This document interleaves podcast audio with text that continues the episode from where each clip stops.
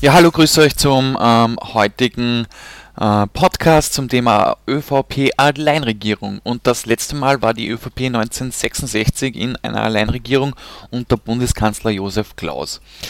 Ähm, der ist aber dann nicht mehr gewählt worden und auf ihm folgte Dr. Bruno Kreisky. Und das hat mehrere Gründe.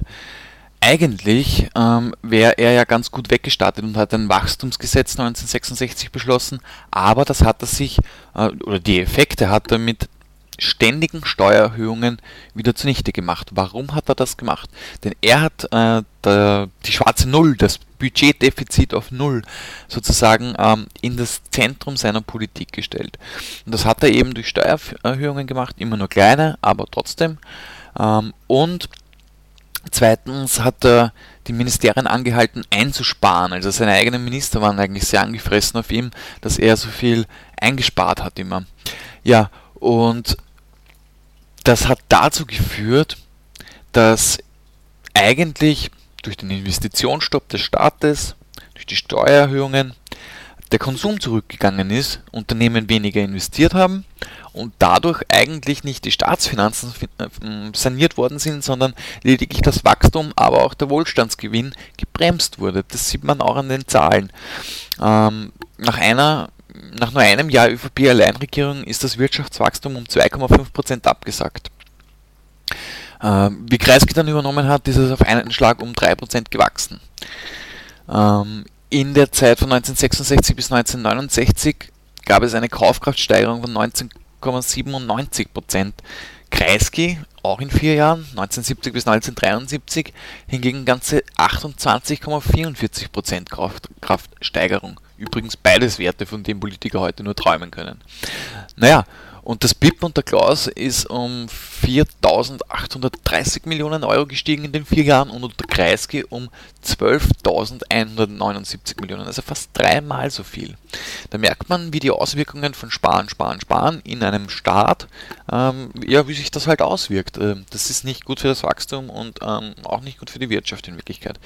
Dabei gab es ja eigentlich auch gute Sachen unter der Regierung Klaus. Er hat zum Beispiel das Wahlalter von 21 auf 19 Jahren gesenkt. Er hat ein Rundfunkgesetz gemacht, wo der ORF wirklich Unabhängigkeit äh, genossen hat und auch im Kulturbereich hat es einige Projekte gegeben, die er verabschiedet hat.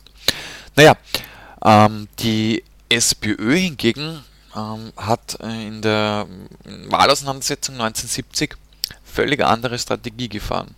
Erstens hat die ÖVP plakatiert, ein echter Österreicher. Und sie meinten damit natürlich, dass der Klaus ein echter Österreicher äh, ist und der gebürtige Jude Kreisky kein echter Österreicher ist. Also das Kreisky hat das immer auch offen gesagt und hat äh, gesagt, er war nie praktizierender Jude und ihm ist das eigentlich vollkommen egal, aber die ÖVP hat dann natürlich darauf hingewiesen, das war schon eigentlich ein wenig, was heißt ein wenig, das war antisemitisch ja, von der ÖVP.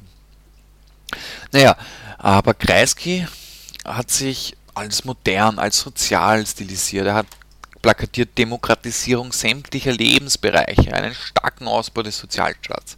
Hingegen der Klaus war oder, oder repräsentierte das alte, das ja, bonierte, präpotente, ja, abgehobene Österreich.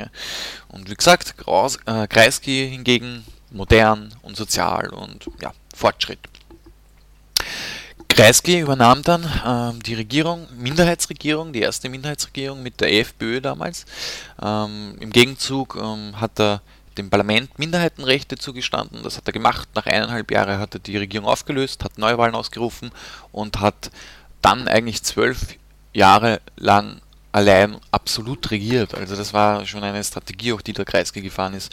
Aber in den Jahren 1970 bis 1973, was da alles passiert ist in dieser Modernisierung, die Gleichstellung von ehelichen und unehelichen Kindern, äh, die Freifahrt für Schülerinnen, äh, dreiwöchiger Mindesturlaub für, äh, Leut, für, für Arbeiterinnen und Arbeiter, die AHS-Aufnahmeprüfung wurde abgeschafft, sodass auch Arbeiter sozusagen an höhere Schulen gehen können. Die sogenannte kleine Strafrechtsreform wurde gemacht. Ähm, die, da war die Entkriminalisierung von Homosexualität unter Erwachsenen dabei oder die Entkriminalisierung des Ehebruchs.